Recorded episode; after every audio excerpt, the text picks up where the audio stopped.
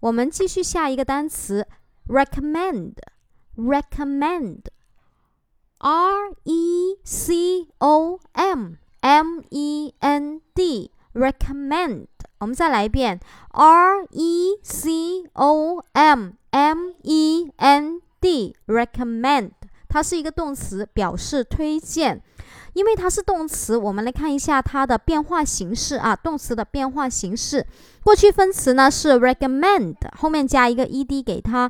过去式呢也是一样的，也是 recommend，后面加 ed。过去分词呢是 recommend，后面再加 ing。第三人称单数呢是 recommend，后面加一个 s 给它。那么后面呢，我们重点来讲讲一下这三个单词的记忆方法。